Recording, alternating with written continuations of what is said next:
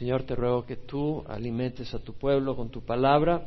Te ruego, Padre Santo, por cada uno de nosotros. Padre, te rogamos que trabajes en sus vidas, animando, fortaleciendo, sanando, corrigiendo, despertando, Señor. En la manera que sea necesaria. Estamos en los últimos días, Señor, y el mundo adormece, hipnotiza, encanta a la gente, aún dentro de tu misma iglesia, Señor. Y te rogamos que tú despiertes a tu pueblo. Señor, que podamos saber de que tú has estado con nosotros. Buscamos no una conferencia, Señor, buscamos oír tu voz. Y Señor, que tú ministres, que tú nos hables, Señor. Realmente vivimos en tiempos difíciles y queremos que tu voz sea más fuerte que la voz del mundo. Que tu voz sea más fuerte, Señor, y tu presencia más poderosa que los problemas que nos agitan. Señor, ministra tu pueblo en nombre de Jesús. Amén. Continuamos con la carta de Pablo a las iglesias en Galacia y sabemos de que esas iglesias fueron fundadas por Pablo en su primer viaje misionero. La provincia de Galacia está en lo que es ahora Turquía y estaba hacia el centro, sur, un poco hacia el este. Estas iglesias que fundó Pablo eran Antioquía de Pisidia, en Antioquía de Pisidia, en Listra, en Derbe, en Iconio. Y Pablo les escribe a estas iglesias y a otras que pudo haber fundado en Galacia, les escribe debido a los judaizantes que después de su primer viaje misionero llegaron a estas iglesias a decir que era necesario circuncidarse y obedecer la ley de Moisés para ser salvos. Pablo responde fuertemente defendiendo el Evangelio, porque el Evangelio es el poder de Dios para salvación. Y si tú distorsionas el Evangelio, eliminas la posibilidad de que la gente sea salva, porque el Evangelio tiene que ser limpio y puro. Si está contaminado, no salva, sino que engaña. Y vimos cómo Pablo en su primer capítulo de esa carta, bueno, él no la dividió en capítulos, él escribió la carta, pero en el primer capítulo, él defiende su apostolado diciendo que él es un embajador, un apóstol no de hombres, pero de Dios mismo, y que fue nombrado no por hombres, no por una comisión de gente, sino por Jesucristo mismo. Mediante Jesucristo recibió el apostolado. O sea, defiende primero su posición y su autoridad, y luego habla de que el mensaje que él está dando, el evangelio que él ha estado enseñando, no lo recibió de hombres, no lo recibió de ninguna organización, lo recibió de Cristo mismo, una revelación directa. Eso lo hemos estudiado. En el capítulo 2 vimos cómo Pablo hace mención, y eso lo tienes que unir junto con el libro de Hechos, capítulo 15, porque Pablo tiene que ir con Bernabé a Jerusalén, porque después de su primer viaje misionero, llegaron a Antioquía, el punto de partida, el punto de ministerio de Pablo era Antioquía, de ahí salía, era su home church, por decir así. Y desde Antioquía, Pablo escribe esta carta pero después del primer viaje misionero llegan judaizantes también a Antioquía, de hecho. Y cuando llegan se arma una gran discusión entre Pablo y Bernabé junto con los judaizantes que decían que había que circuncidarse para ser salvo. Y como hubo un conflicto ahí fuerte, no a golpes, pero sí doctrinal, la iglesia de Antioquía decide enviar a Pablo y a Bernabé a Jerusalén para que resuelvan el problema y traigan una confirmación de los apóstoles. Y va a Jerusalén, se forma el concilio de Jerusalén y en ese concilio se confirma que la salvación es por fe, que los gentiles no tienen que circuncidarse. Lo único que le recomiendan los apóstoles es de que se abstengan de la fornicación porque era un pecado prevalente en esos días, de lo sacrificado a los ídolos y de lo estrangulado y de la sangre, porque la vida está en la sangre, como dice el Antiguo Testamento, y era solo para sacrificarse a Dios y no tenía por qué comerse la sangre. Pero no había que observar la ley ceremonial. Regresa Pablo y Bernabé a Antioquía con Silas y Judas, un tal Judas, de la iglesia de Jerusalén a Antioquía, llevando la carta y confirmando la resolución de los apóstoles, que no era necesario circuncidarse. Pero al poco tiempo llega Pedro de visita de Jerusalén y estando en Antioquía come con los gentiles, come comida inmunda de acuerdo a los judíos, pero cuando llegan los judaizantes, o sea, los judíos de Jerusalén que insistían en la circuncisión, Pedro se retrae. Y al retraerse y al ya no comer con los gentiles, Bernabé también se retrae. Y los judíos empiezan a retraer de los gentiles, haciendo sentir a los gentiles incompletos que realmente por no haberse circuncidado ellos eran incompletos, por comer comida supuestamente inmunda por el Antiguo Testamento, ellos no estaban bien. En otras palabras, por su cobardía, Pedro y Bernabé, que fue arrastrado en esa hipocresía, estaban haciendo que los gentiles empezaran a creer que era necesaria la circuncisión para estar a nivel de los demás. En otras palabras, estaban corrompiendo el Evangelio Pedro mismo, la roca de la iglesia, no es Pedro, es Jesucristo. Y como resultado, Pablo tiene que reprenderlo públicamente. Y leímos eso. Ahora continuamos con el capítulo 3, donde Pablo defiende el Evangelio de la gracia. Bueno, en el capítulo 2, en el versículo 16 y versículo 21, habla del Evangelio de la gracia. Lo voy a leer, dice, el hombre no es justificado por las obras de la ley, sino mediante la fe en Cristo Jesús. También nosotros hemos creído en Cristo Jesús para que seamos justificados por la fe en Cristo y no por las obras de la ley, puesto que por las obras de la ley nadie será justificado. El versículo 20, Pablo dice, no hago nula la gracia de Dios, porque si la justicia viene por medio de la ley, entonces Cristo murió en vano. Entonces ahora continuamos con el capítulo 3, y si ponen atención, dice, oh Gálatas insensatos, ¿quién nos ha fascinado a vosotros ante cuyos ojos Jesucristo fue presentado públicamente como crucificado? Esto es lo único que quiero averiguar de vosotros. ¿Recibisteis el Espíritu Santo por las obras de la ley o por el oír con fe? Tan insensatos sois, habiendo comenzado por el Espíritu, vas a terminar ahora por la carne. ¿Habéis padecido tantas cosas en vano, si es que en realidad fue en vano? Aquel pues que os suministra el Espíritu y hace milagro entre vosotros, ¿lo hace por las obras de la ley o por el oír con fe? Así Abraham creyó a Dios y le fue contado como justicia. Por consiguiente, sabed que los que son de fe, estos son hijos de Abraham. Y la Escritura, preveyendo que Dios justificaría a los gentiles por la fe, anunció de antemano las buenas nuevas a Abraham, diciendo, en ti serán benditas todas las naciones. Así que los que son de fe son bendecidos con Abraham el creyente, porque todos los que son de las obras de la ley están bajo maldición, pues escrito está, maldito todo el que no permanece en todas las cosas escritas en el libro de la ley para hacerlas. Y que nadie es justificado ante Dios por la ley es evidente, porque el justo vivirá por la fe. Sin embargo, la ley no es de fe. Al contrario, el que las hace vivirá por ellas. Cristo nos redimió de la maldición de la ley, habiéndose hecho maldición por nosotros, porque Cristo está, maldito el que cuelga de un madero, a fin de que en Cristo Jesús la bendición de Abraham viniera a los gentiles para que recibiéramos la promesa del Espíritu mediante la fe. Bueno, esto encierra mucha doctrina y mucha enseñanza importante. Y podía pasar rápidamente, mencionar un par de cosas y continuar, pero yo creo de que es una linda oportunidad para meditar en algunos aspectos fundamentales de la fe y son pertinentes a nuestros días. Número uno, Pablo dice, oh Gálatas insensatos, ¿quién os ha fascinado a vosotros ante cuyos ojos Jesucristo fue presentado públicamente como crucificado? Interesante, Pablo dice, oh Gálatas insensatos. Y la palabra ahí, anuetos, quiere decir una persona que carece de sentido, de sensatez. Una persona que no muestra entendimiento, que no muestra razonamiento, que está desatinado, que está sin sentido, alocado, tonto. Pero la idea era eso, no están pensando.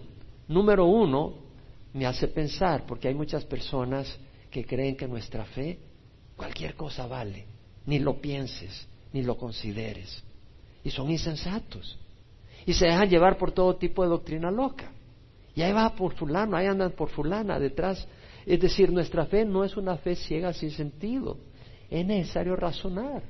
Necesitamos reflexionar, necesitamos meditar en las cosas para que no seamos insensatos. Necesitamos usar la cabeza. Pablo da tremendos argumentos poderosos en sus epístolas. Tremendos argumentos y hay que echarle coco a eso que dice. No basta el cerebro, se requiere el Espíritu Santo, pero también se requiere el cerebro. Y muchas personas dicen, bueno, tengo el Espíritu Santo, no voy a usar el cerebro. ¿Y para qué crees que Dios te dio cerebro? Para que lo uses también.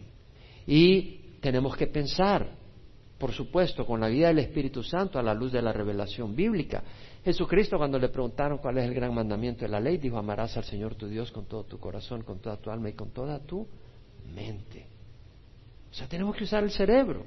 Y Pablo les dice, oh Gálatas y sensatos, o sea, no están usando sensatez. Y le dice, ¿quién os ha fascinado a vosotros, ante cuyos ojos Jesucristo fue presentado públicamente como crucificado?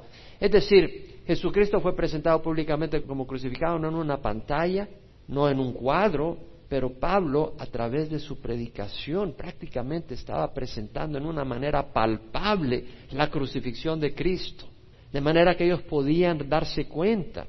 Y dice, ¿quién nos ha fascinado? Y me llama la atención las palabras que usa Pablo, porque la palabra fascinar acá quiere decir encantar, pero encantar como cuando los hindús tocan la flauta y encantan una cobra, es decir, embrujar, por decir así, un encantamiento, seducir como con magia, hechizar.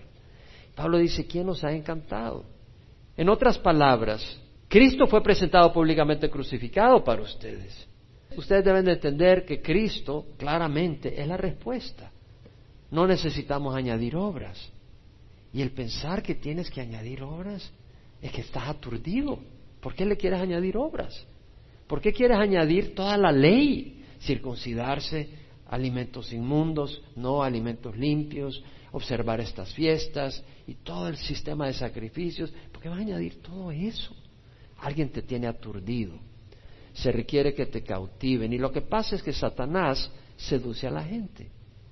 Claro, hay un anzuelo. Cuando tú sientes de que te puedes vanagloriar en algo, tú lo abrazas rápido. O si yo me circuncidé. O si yo guardo el sábado. Y ya empiezas a vanagloriarte ese anzuelo que alimenta el orgullo de uno y la gente lo abraza rápidamente. Pero todo argumento que te aleje de lo que hizo Jesucristo en el Calvario como algo suficiente, eso viene de Satanás. Todo aquello que te aleje de lo que hizo Jesús y bombardee lo que hizo Jesús y diga no es suficiente, eso viene de Satanás. Pablo en su primera carta a los Corintios dice, en verdad los judíos piden señales y los griegos buscan sabiduría, mas nosotros predicamos a Cristo crucificado. Piedra de tropiezo para los judíos, necedad para los gentiles, para nosotros los llamados, Cristo es el poder de Dios y la sabiduría de Dios. Es decir, lo que hizo Cristo en la cruz, ahí está el poder, el poder de Dios para destruir el pecado, destruir las cadenas del infierno y de llevarnos al cielo. Y Pablo dice en el versículo 2, esto es lo único que quiero averiguar de vosotros, ¿recibiste el Espíritu por las obras de la ley o por el oír con fe? ¿Por qué menciona el Espíritu aquí Pablo? Hay una razón. Está hablando del Evangelio, pero luego dice, ¿recibiste el Espíritu por las obras de la ley o por el oír con fe? ¿Por qué pregunta eso Pablo? ¿Por qué menciona Pablo el Espíritu Santo? Porque un evangelio falso no te da el Espíritu Santo. El Espíritu Santo se recibe cuando recibes salvación. Al ser salvo recibes el Espíritu Santo. Y si tú tienes un evangelio falso, no puedes ser salvo. Entonces no puedes tener el Espíritu Santo. Y si tú tienes el Espíritu Santo es porque oíste el evangelio correcto y lo recibiste. Entonces vemos que el Espíritu Santo está asociado con el evangelio correcto y con recibir al Señor con recibir el Evangelio correcto. Pues si no te anuncian el Evangelio correcto, no puedes recibir el Espíritu Santo. Entonces Pablo está diciéndole, recibiste el Espíritu Santo por las obras de la ley o por el oír con fe. Ellos habían recibido el Espíritu Santo. Había la manifestación externa que hablaba en lenguas y otras manifestaciones. Ellos sabían que habían recibido el Espíritu Santo. Y Pablo les hace una pregunta retórica. La respuesta era clara. Era por el oír por fe. ¿Por qué? Porque jamás les predicó Pablo la ley. Jamás Pablo les dijo que había que circuncidarse. Pablo jamás les dijo de que tenían que observar fiestas religiosas, no comer animales inmundos, etcétera. Pablo jamás les habló de la ley. De hecho, Cornelio, cuando Pedro llegó a la casa de Cornelio estaban todos reunidos, cuando oyeron a Pedro dar el Evangelio, recibieron el Espíritu Santo ahí mismo ellos, sin circuncidarse, sin saber nada de animales inmundos y animales limpios. Y lo mismo las iglesias en Galacia sabían que habían recibido el Espíritu Santo por el oír por fe. Entonces ellos podían saber, ese es el Evangelio correcto. Solo basta en oír, no es necesario la ley. El Espíritu Santo es un don prometido a todos los creyentes, porque si se recibe al recibir al Señor, si se recibe al oír el Evangelio con fe, pues todos los creyentes son los que han creído en el Evangelio. Los creyentes son los que han creído en el Evangelio. Y los que hemos creído en el Evangelio, en el momento que creemos, recibimos el Espíritu Santo. En ese momento recibimos el Espíritu Santo. Es un regalo, Jesús en Lucas, cuando dice, suponed que uno de vosotros que es padre, su hijo le pide pan, ¿acaso le dará piedra? Y si le pide un pescado, ¿acaso le dará una serpiente en lugar del pescado? Y si le pide un huevo, ¿acaso le dará un escorpión en lugar del huevo? Y luego les dice Jesús, si ustedes siendo malos sabéis dar buenas dádivas a vuestros hijos. Cuanto más vuestro Padre Celestial dará el Espíritu Santo a quienes se lo pidan. Veamos que está diciendo el Señor, si ustedes siendo malos saben dar buenas dádivas. Es decir, si tu niño de seis años viene a ti y te dice, papi, tengo hambre, ¿me puedes dar de comer? No, vete a trabajar y cuando ganes dinero te vendo la comida. Papi, no sé trabajar. Y lo mismo, nosotros no sabemos recibir el Espíritu Santo por nuestros méritos. ¿Sí me explico? Por nuestros méritos no podemos ganar el Espíritu Santo. Si el Señor nos dijera, ve a trabajar y ganarte el privilegio de recibir el Espíritu Santo, le vamos a decir, Señor, ¿cómo? Y por eso el Señor nos lo regala. Si un padre malvado le da de comer a su hijo y se compadece, Dios sabe que necesitamos el Espíritu Santo. Y no lo da. Es un regalo, es una dádiva. Eso es claro. Y no lo da nomás recibirlo. Es una promesa del Señor. En Juan 14, 16 al 17 le dice, yo rogaré al Padre y Él os dará otro consolador él los dará, no titubea, tal vez te dará, no. Él os dará otro consolador para que esté con vosotros para siempre. El Espíritu Santo va a estar con su iglesia siempre. Pero cuando la iglesia sea arrebatada, el Espíritu Santo va con la iglesia. Pero mientras está la iglesia en la tierra, el Espíritu Santo está con su iglesia. Y su iglesia no es una denominación. Algunas denominaciones se mueren y el Espíritu Santo ya no está ahí. Como la iglesia la Odisea. Yo estoy a la puerta y toco, dice el Señor. Si alguno escucha mi voz y abre la puerta, yo entraré y cenaré con él y él conmigo. ¿Por qué? Porque Jesús estaba fuera de la iglesia. Estaba la iglesia ahí, pero Jesús estaba fuera de la iglesia. El Espíritu no estaba allí. Entonces vemos de que el Señor promete el Espíritu para siempre y luego dice el Espíritu de verdad, a quien el mundo no puede recibir porque ni le ve ni le conoce. El Espíritu de verdad. ¿Cómo le doy gracias a Dios por el Espíritu de verdad? Cada vez más y más y más puedo relacionar el pecado con la mentira y el engaño. Este mundo tiene tentáculos y atrae, pero es engañoso. Y mientras tú no te des cuenta del engaño que está ahí detrás de esos tentáculos, te agarran y te arrastran, pero es engañoso. Y si tú no te das cuenta, tarde o temprano, toda decisión fuera de la voluntad de Dios te arrastra con consecuencias terribles. Voy a terminar versículo 14, 16 al 17 de Juan, donde dice, el Espíritu de verdad que en el mundo no puede recibir porque ni le ve ni le conoce, pero vosotros sí le conocéis porque mora con vosotros y estará en vosotros. Jesús prometió que el Espíritu Santo iba a estar en los discípulos, en los creyentes, estará en vosotros.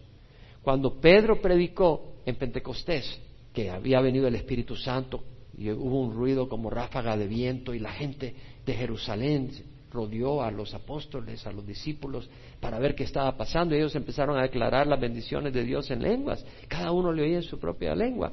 Y Pedro se levanta y empieza a predicar. Dice, estos hombres no están borrachos como ustedes suponen, algunos de ustedes. No, esto fue lo que fue prometido, que en los últimos días sería derramado el Espíritu Santo. Y cuando les predica el Evangelio Pedro a los judíos que estaban reunidos, ellos se dan cuenta que han crucificado al Mesías. Dice, ¿qué haremos? Estaban compugidos de corazón. Y dice, ¿qué haremos? Y Pedro les dice, arrepentíos y ser bautizados cada uno de vosotros en el nombre del Señor Jesucristo. Es decir, está proclamando el nombre de Jesús. Está diciendo que hay que arrepentirse. Claro, si tú no te arrepientes no vas a recibir el Espíritu Santo. Porque el Espíritu Santo es prometido a los hijos de Dios. Es decir, a aquellos que se arrepienten y buscan a Dios. O sea, tú naces de nuevo. Entonces Pedro les dice, arrepentíos y se bautizado cada uno de vosotros en el nombre de Jesucristo para perdón de vuestros pecados y recibiréis el don del Espíritu Santo. Y luego dice, porque la promesa es para vosotros, para vuestros hijos, para los que están lejos, para tantos como el Señor nuestro Dios llame. Entonces vemos que es una promesa. Dios cumple sus promesas. Y la promesa es para ellos, para sus hijos y para los que están lejos, nosotros, para tantos como el Señor llame. Dios ha prometido el Espíritu Santo. Si tú has recibido a Cristo, tú tienes el Espíritu Santo. El Espíritu Santo te ha sellado. Ahora entiende bien, pues, de que el Espíritu Santo se recibe por oír con fe, no por observar ritos religiosos, no por sacrificios o penitencias. Tú dices, bueno, yo necesito más del Espíritu, voy a hacer penitencia. No, no necesitas hacer penitencia. Pídele al Señor.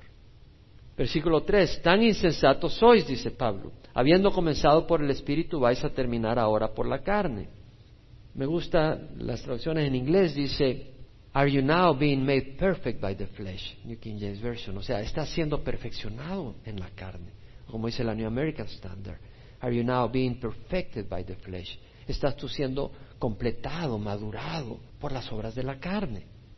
En otras palabras, Pablo les está diciendo, ustedes comenzaron en el Espíritu. ¿Cómo comenzaron en el Espíritu? Bueno, comenzaron por fe. Y por fe recibieron el Espíritu Santo. Al creer por fe, el Espíritu Santo los hizo nacer de nuevo. Al creer con fe, el Espíritu Santo empezó a hacer milagro entre ustedes.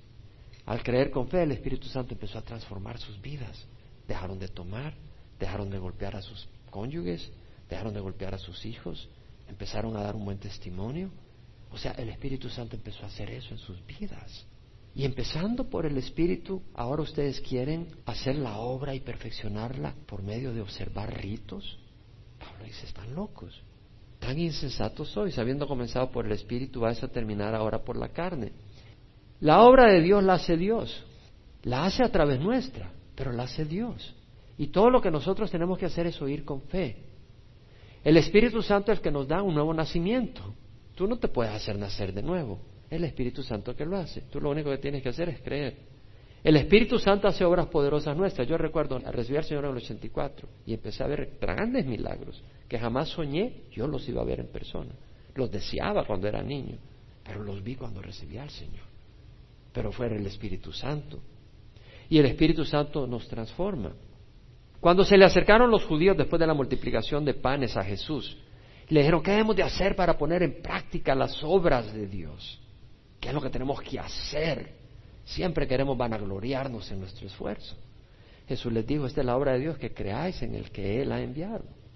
Si tan solo creen en mí, si tan solo creemos en Jesús, en lo que Él ha dicho, vamos a obedecer y vamos a ver el poder de Dios. Realmente muchos estamos buscando un encuentro poderoso con Dios. Cuando Pablo le escribe a Tito en su epístola, le dice que Dios nos salvó no por obras que hubiéramos hecho nosotros, obras de justicia, sino por su misericordia, por medio del lavamiento de la regeneración y la renovación por el Espíritu Santo. Jesús le dijo a Nicodemo, es necesario que nazcas de agua y del Espíritu. El agua nacemos del vientre de la madre. El Espíritu, Él es el que nos da ese nacimiento al creer. En Efesios, Pablo les escribe a la iglesia en Éfeso y les dice, después de escuchar el mensaje de la verdad, el Evangelio de nuestra salvación, y habiendo creído, fuiste sellados en Jesús con el Espíritu Santo de la promesa. Al creer, al oír y creer, fuiste sellado, que nos es dado como garantía de nuestra herencia. El Espíritu Santo se nos da como una promesa, como un enganche con miras a la redención de la posesión adquirida de Dios para el avance de su gloria. En 2 de Corintios 3:18, Pablo habla de esa transformación que hace Dios en nuestras vidas. Cuando dice, todos nosotros, está hablando los cristianos, con el rostro descubierto, mirando como en un espejo la gloria de Dios. O sea, a través de la palabra vemos al Señor. Estamos siendo transformados en la misma imagen de gloria en gloria, como por el Señor, el Espíritu. El Espíritu nos va transformando al meditar en la palabra de Dios. Por eso, ahí vemos personas que son transformadas y hay personas que quedan bebés hasta que mueren. Reciben al Señor, pero son bebés hasta que mueren. No hay una transformación.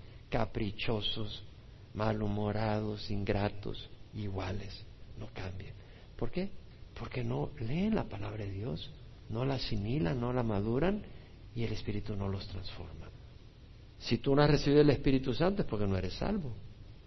Una de dos, o no has oído el Evangelio verdadero y tú crees que para ser salvo se requieren obras, o no has creído en el Evangelio verdadero, que con la fe en Cristo Jesús basta. En Romanos 8:9, Pablo dice, vosotros no estáis en la carne, sino en el Espíritu, si en verdad el Espíritu de Dios habita en vosotros. Pero si alguno no tiene el Espíritu de Cristo, el tal no es de él. Si tú no tienes el Espíritu de Cristo, no eres de Dios. Vamos a Romanos 8, versículo 9. Sin embargo, vosotros no estáis en la carne, sino en el Espíritu, si en verdad. ¿Qué quiere decir que no estáis en la carne, sino en el Espíritu? Es decir, no está siendo guiado por la naturaleza pecadora, por los impulsos pecadores, sino por el Espíritu de Dios. Si en verdad el Espíritu de Dios habita en vosotros, y el Espíritu de Dios no habita en ti, tú no vas a ser guiado por el Espíritu Santo. Pero si alguno no tiene el Espíritu de Cristo, el tal no es de él. Ahora, si Cristo está en vosotros, aunque el cuerpo esté muerto a causa del pecado, ¿qué quiere decir el cuerpo esté muerto a causa del pecado? Quiere decir de que el cuerpo, en sentido práctico, está muerto no que se esté descomponiendo, pero que en el sentido de que tú dices las pasiones que no son de Dios, no las obedezco. En otras palabras, en ese sentido está muerto, no le haces caso, no está gobernándote. Sin embargo, el espíritu está vivo a causa de la justicia. Es decir, tenemos un espíritu que está vivo, que tiene comunión con Dios. ¿Por qué? Hemos sido justificados por la sangre de Jesús. Pero si el espíritu de aquel que resucitó a Jesucristo entre los muertos habita en vosotros, el mismo que resucitó a Cristo Jesús de entre los muertos también dará vida a vuestros cuerpos mortales por medio de ese espíritu que habita en vosotros. Es decir, ese espíritu que habita en nosotros un día nos va a resucitar. Ahora, hermanos, dice, somos deudores no a la carne para vivir conforme a la carne. Es decir, Pablo dice, no puedes vivir conforme a la naturaleza pecadora. Mira lo que dice ahora. Si vivís conforme a la carne, habréis de morir. O sea, si tú te dejas guiar por las pasiones carnales, vas a morir. Pero si por el Espíritu hacéis morir las obras de la carne, viviréis. O sea, si tú te dejas guiar por el Espíritu y obedeces al Espíritu, vas a vivir. Porque los que son guiados por el Espíritu de Dios, los tales son hijos de Dios. El Hijo de Dios no es el que viene, entra por las puertas de esta iglesia. Espero que eso sea cierto. Pero el Hijo de Dios es el que es guiado por el Espíritu de Dios. Ese es el Hijo de Dios. Los que son guiados por el Espíritu de Dios, los tales son hijos de Dios. Es una declaración de Dios. ¿Creen usted que es verdad? Entonces los que no son guiados por el Espíritu de Dios, los tales, no son hijos de Dios. Ahora, Pablo dice, no habéis recibido un espíritu de esclavitud para volver otra vez al temor, sino que habéis recibido un espíritu de adopción como hijos por el cual clamamos, Abba, Padre. O sea, recibimos el Espíritu Santo que nos permite venir a Dios y decirle, papá. El Espíritu mismo da testimonio a nuestro Espíritu que somos hijos de Dios. Y si hijos de Dios, herederos, herederos de Dios y coherederos con Cristo, si en verdad padecemos con Él, a fin de que seamos glorificados con Él. Vemos pues la importancia del Espíritu Santo. Ahora Pablo, vamos a Gálatas de nuevo, capítulo 3, dice, tan insensato soy, habiendo comenzado por el Espíritu vas a terminar en la carne. Una vez más, es una insensatez pensar que yo voy a lograr aprobación de Dios con mis obras. No, la aprobación ante Dios es por su sangre derramada. Y eso es importante. Porque cuando empezamos a caminar con el Señor, ¿verdad? Y empezamos a ver, wow, ya no me emborracho. Y entonces ya dejas de hacer esas cosas y empiezas a cambiar. Y ya dice, oh, yo ya soy medio bueno, ya el Señor está feliz que me tiene en su equipo. Y ya empiezas a creer de que tú eres aprobado por tus obras. Hoy ya no di tanto, hoy ya no fui cuatro días a la semana, solo fui un día a la semana. Ya no estoy aprobado por Dios. ¿En qué está pasando tu aprobación? ¿En la sangre de Jesús o en tus obras? Si es en la sangre de Jesús, estás aprobado. Y hay un peligro de que los que tenemos años de estar caminando con el Señor empezamos a dudar de nuestra posición ante Dios, porque empezamos a depender de nuestras obras. Yo ya estoy enseñando la palabra en la escuela dominical, o yo ya estoy haciendo esto, y ya estoy poniendo mi fe en lo que yo hago y no en lo que hizo Jesús en la cruz y pasas con espíritu de condenación todo el tiempo, porque nunca las obras te van a hacer sentir bien ante Dios. Óyeme bien, nunca vas a ser más justo que el día que creíste en Jesús y pusiste tu fe en Él. Ese día tu justicia fue perfecta. No puede ser más justo que la justicia perfecta. ¿Qué dice la palabra del Señor en segunda de Corintios? Dice, Dios estaba en Cristo reconciliando al mundo consigo mismo, no tomando en cuenta a los hombres sus transgresiones y nos ha dado a nosotros el mensaje de reconciliación. Por tanto, somos embajadores de Cristo. Como si Dios rogara por medio de nosotros, rogamos reconciliados con Dios. Aquel que no conoció pecado, le hizo pecado, para que nosotros fuéramos hechos justicia de Dios en Él. Nuestro pecado se transfirió a Jesús. Y la justicia de Jesús se transfirió a nosotros el día que creímos. ¿Podemos ser más justos que Jesús? No. Y el día que creíste, recibiste la justicia de Jesús. Qué lindo, ¿verdad? Maravilloso. Entonces, si hemos comenzado por el Espíritu, vamos a terminar por la carne. Y en la obra de Dios. Muchos empezamos dependiendo 100% en la obra de Dios. Yo pienso como empezó esta congregación. Fue el Espíritu. Yo puedo compartir la historia, cómo yo quería empezar un estudio bíblico y ese domingo, donde yo estaba congregándome, llegó una familia y le pidió al que dirigía la grabación de los mensajes que quería un estudio bíblico en su casa. Yo estaba orando en ese servicio, diciendo, Señor, yo no me aguanto más, yo quiero empezar a enseñar la Biblia en algún lugar. Y esa familia llegó y le dijo al que grababa que quería un estudio en su casa. Y esa persona llegó donde mí, sin saber que yo estaba orando por eso. Me dice, hermano Jaime, estos quieren empezar un estudio bíblico. Pues arranquemos este jueves, le dije. Y arrancamos. Y a los dos meses creo que habían 20 personas ya salvas y, bautizadas, creo yo. Y el ministerio creció. Después, ¿cómo nos movimos ahora? Fue del Espíritu. El pastor me animaba a que saliera en donde yo estaba. Y recuerdo, dije, bueno, no voy a hacer aquí hasta que me saquen a patadas. Entonces vine y un día me puse a orar y dije, Orange. Y le digo, ¿sabe qué? El domingo le digo, fíjese de que estuve orando y se me hace que Orange es un buen lugar donde quisiera empezar un estudio. Me dice, ¿sabes qué? El pastor de una iglesia americana en Orange me llamó ayer diciendo que quería un, estudio hispano en su iglesia. Es el Espíritu. Realmente es la obra del Espíritu. Y nos movimos y ellos se tuvieron que ir a otro lugar. Y yo me dije, Señor, me dejaste trabado acá. Yo no me puedo ir donde ellos porque ellos van a un lugar donde solo hay gringos y necesito donde esté el, pueblo hispano. Y nos quedamos en el YMCA y de ahí el Señor nos movió al Shepherd Park. Y fue interesante cómo nos movió al Shepherd Park. Y después cómo nos movió a Richland. Y después cómo nos trajo acá. Realmente la obra del Espíritu de Dios. ¿Verdad? Entonces, empezamos en el Espíritu y tenemos que tener cuidado de continuar en el Espíritu.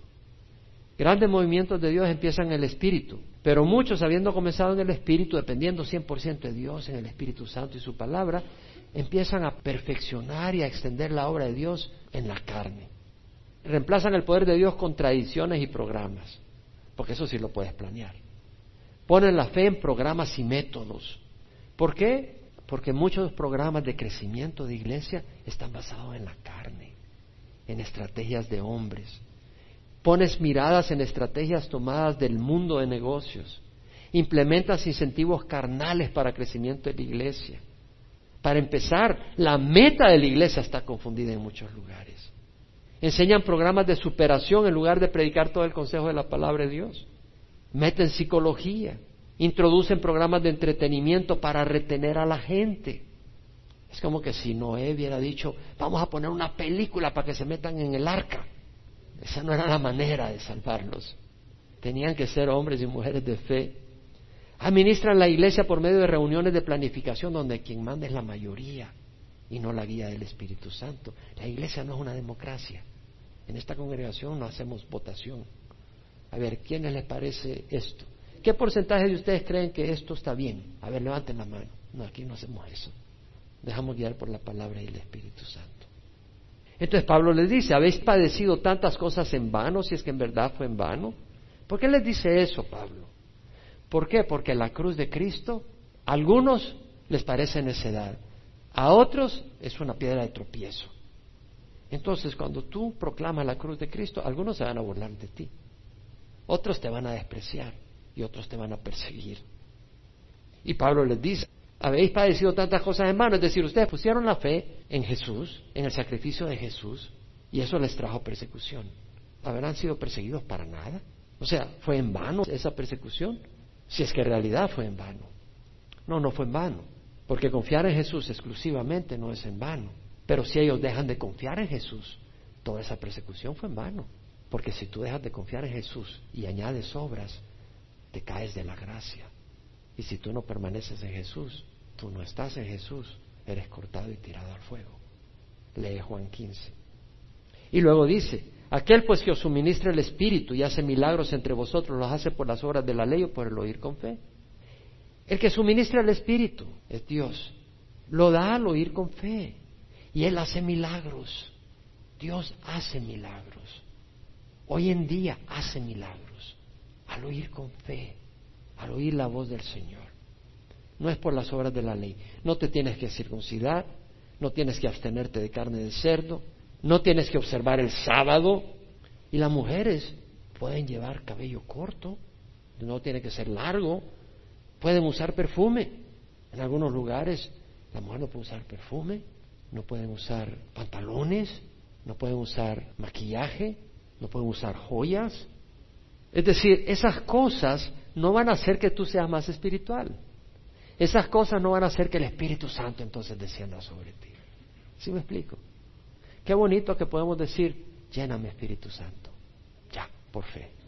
Así de sencillo, una fe de niño. Es lo que nos dice el Señor. Y luego dice, así Abraham creyó a Dios y le fue contado por justicia. Es decir, es de creer. En Génesis 15, 1 al 6. Abraham acababa de rescatar a Lot cuando algunos reyes de Oriente habían venido a pelear contra cinco reyes en la zona de Sodoma y Gomorra, el rey de Sodoma, de Gomorra, de Adán, de Seboim y de Soar. Y se habían llevado cautivo a Lot. Y, Abraham sale corriendo y lo rescata. Y después de ese evento, en el capítulo 15 de Génesis, el Señor se le aparece y le dice, Abraham, le dice, no temas, Abraham, yo soy un escudo para ti, tu recompensa será muy grande. O sea, de entradita le promete bendición. Y Abraham dice, oh Señor Dios, me estás hablando de recompensa, hablemos, negociemos. No me has dado un hijo para empezar. O sea, ¿qué me darás puesto que yo estoy sin hijos? El heredero de mi casa es Eliezer de Damasco. Dijo además Abraham, he aquí, no me has dado descendencia, y uno nacido en mi casa es mi heredero. Pero he aquí que la palabra de Jehová vino a él diciendo, tu heredero no será este, sino uno que saldrá de tus entrañas, él será tu heredero. Y el Señor lo llevó afuera y le dijo, mira el cielo y cuenta las estrellas si te es posible contarlas. Y le dijo, así será tu descendencia. Y Abraham creyó en el Señor y se le reconoció por justicia. El Señor lo declaró justo, simplemente por creer. Mencionaba con alguien que a veces el enemigo te ataca y te golpea, pero se nos olvida que Dios está por nosotros. Tiene que ocurrir, tiene que venir ataques. Cuando no estás sirviendo al Señor ya estás en el suelo. Y cuando estás sirviendo vas a tener ataques. El pueblo de Israel tuvo que pelear cuando entró a la tierra prometida. Es decir, hay luchas, hay ataques. A veces pensamos en el enemigo y no en el Dios que está a nuestro favor. Y debemos de pensar en el Dios que está a nuestro favor. Debemos de creer en el Señor. Abraham fue declarado justo antes de la circuncisión. Puede ver en Génesis 17, versículo 7. El Señor le dice a Abraham, estableceré mi pacto contigo y con tu descendencia después de ti, por todas sus generaciones, por pacto eterno, de ser Dios tuyo y de toda tu descendencia después de ti, y te daré a ti y a tu descendencia después de ti la tierra de tus peregrinaciones toda la tierra de Canaán como posesión perpetua, y yo seré su Dios. Y luego dice, tú pues guardarás mi pacto, tú y tu descendencia después de ti por sus generaciones. Este es mi pacto que guardaréis entre yo y vosotros y tu descendencia. Todo varón de entre vosotros será circuncidado. Será circuncidado en la carne de vuestro prepucio y esta será la señal de mi pacto con vosotros. Era una señal. Abraham se circuncidó porque creía en Dios.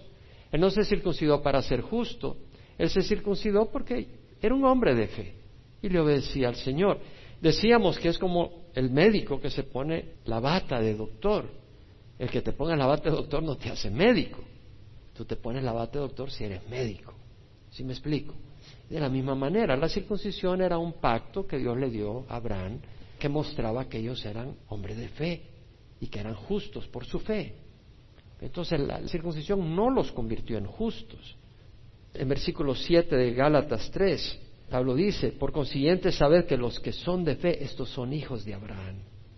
Qué maravilloso. Los que son de fe son hijos de Abraham. Es decir, a veces un hijo puede tener la apariencia física de su padre, pero tal vez su padre es un hombre noble, amable, afectuoso, respetuoso, y tal vez el hijo le sale, parece bestia salvaje, relincha, grita, hace de todo, se anda metiendo en pleitos, nada de parecido. Y a veces, tal vez un hijo no tiene nada de apariencia física a su papá, pero es un duplicado en el carácter de su papá. Y cuando está hablando acá el Señor y dice, los que son de estos son hijos de Abraham, realmente el que es hijo de Abraham lo es en su corazón, que es un hombre que cree en Dios y camina en obediencia a Dios. Los creyentes somos declarados hijos de Abraham. Y eso es algo muy lindo, porque dice la Escritura, previendo que Dios justificaría a los gentiles por la fe, anunció de antemano las buenas nuevas a Abraham, diciendo, en ti serán benditas todas las naciones. O sea que Dios profetizó que a través de Abraham serían benditas todas las naciones. ¿Cuándo ocurrió eso? Génesis 12, versículo 1 en adelante, donde el Dios se le aparece a Abraham y le dice, deja tu tierra, vete de tu tierra, entre tus parientes, de la casa de tu padre, a la tierra que yo te mostraré, y haré de ti una nación grande, y te bendeciré, y engrandeceré tu nombre, y será bendición, y bendeciré a los que te bendigan, y al que te maldiga maldeciré, y en ti serán benditas todas las naciones de la tierra. Dios le dijo a Abraham que en él iban a ser benditas todas las naciones de la tierra, por dos razones. Una, porque Abraham mostró cómo es la justificación. Es por fe. Al creer Abraham la promesa de Dios, él fue declarado justo. Entonces, Abraham fue el padre de la fe que nos muestra cómo ser salvos. Es por fe. Y segundo, de Abraham vino el Salvador del mundo. Porque si el Salvador del mundo, si Jesús nos encarna y muere en la cruz, ¿dónde está el pago por nuestros pecados? Entonces Abraham vino a ser el instrumento de bendición a todas las naciones. En ti serán benditas todas las naciones. Luego dice en el versículo 9, así que los que son de fe son bendecidos con Abraham el creyente. ¿Eres de fe? ¿Crees en Dios? Tienes las bendiciones de Abraham. En Génesis 22, cuando Abraham iba a sacrificar a Isaac, el Señor lo para. Para, le dice. No me has retenido a tu hijo. Te voy a bendecir.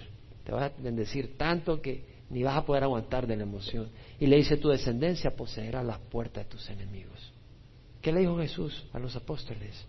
Las puertas del Hades no prevalecerán sobre su iglesia. Esa promesa fue para la iglesia. Las puertas del Hades no prevalecerán sobre ella, dijo Jesús.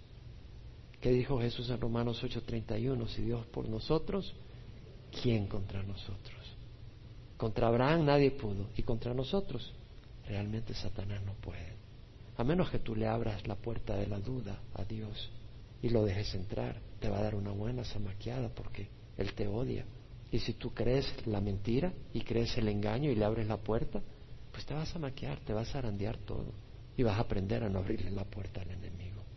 Versículo 10, porque todos los que son de las obras de la ley están bajo maldición, porque escrito está maldito todo el que no permanece en todas las cosas escritas en el libro de la ley para hacerla. Esto es importante. Todos los que son de las obras de la ley están bajo maldición. ¿Tú quieres ser aceptado por tus obras? Maldito eres. Sencillo. ¿Por qué? Mira lo que dice. Escrito está, maldito todo el que no permanece en todas las obras todas las cosas escritas. O tú dices, hoy me porté bien, pero ayer qué, mi amigo. Si tú guardas la ley en Estados Unidos todo el tiempo y un día mataste a tu vecino, preso vas. Si violas la ley una vez, preso. Si tú nunca robaste y te metiste y robaste, preso. En Deuteronomio 5:29 dice el Señor, si ellos tuvieran tal corazón que me temieran y guardaran siempre todos mis mandamientos para que les fuera bien. Hay que guardar siempre todos los mandamientos.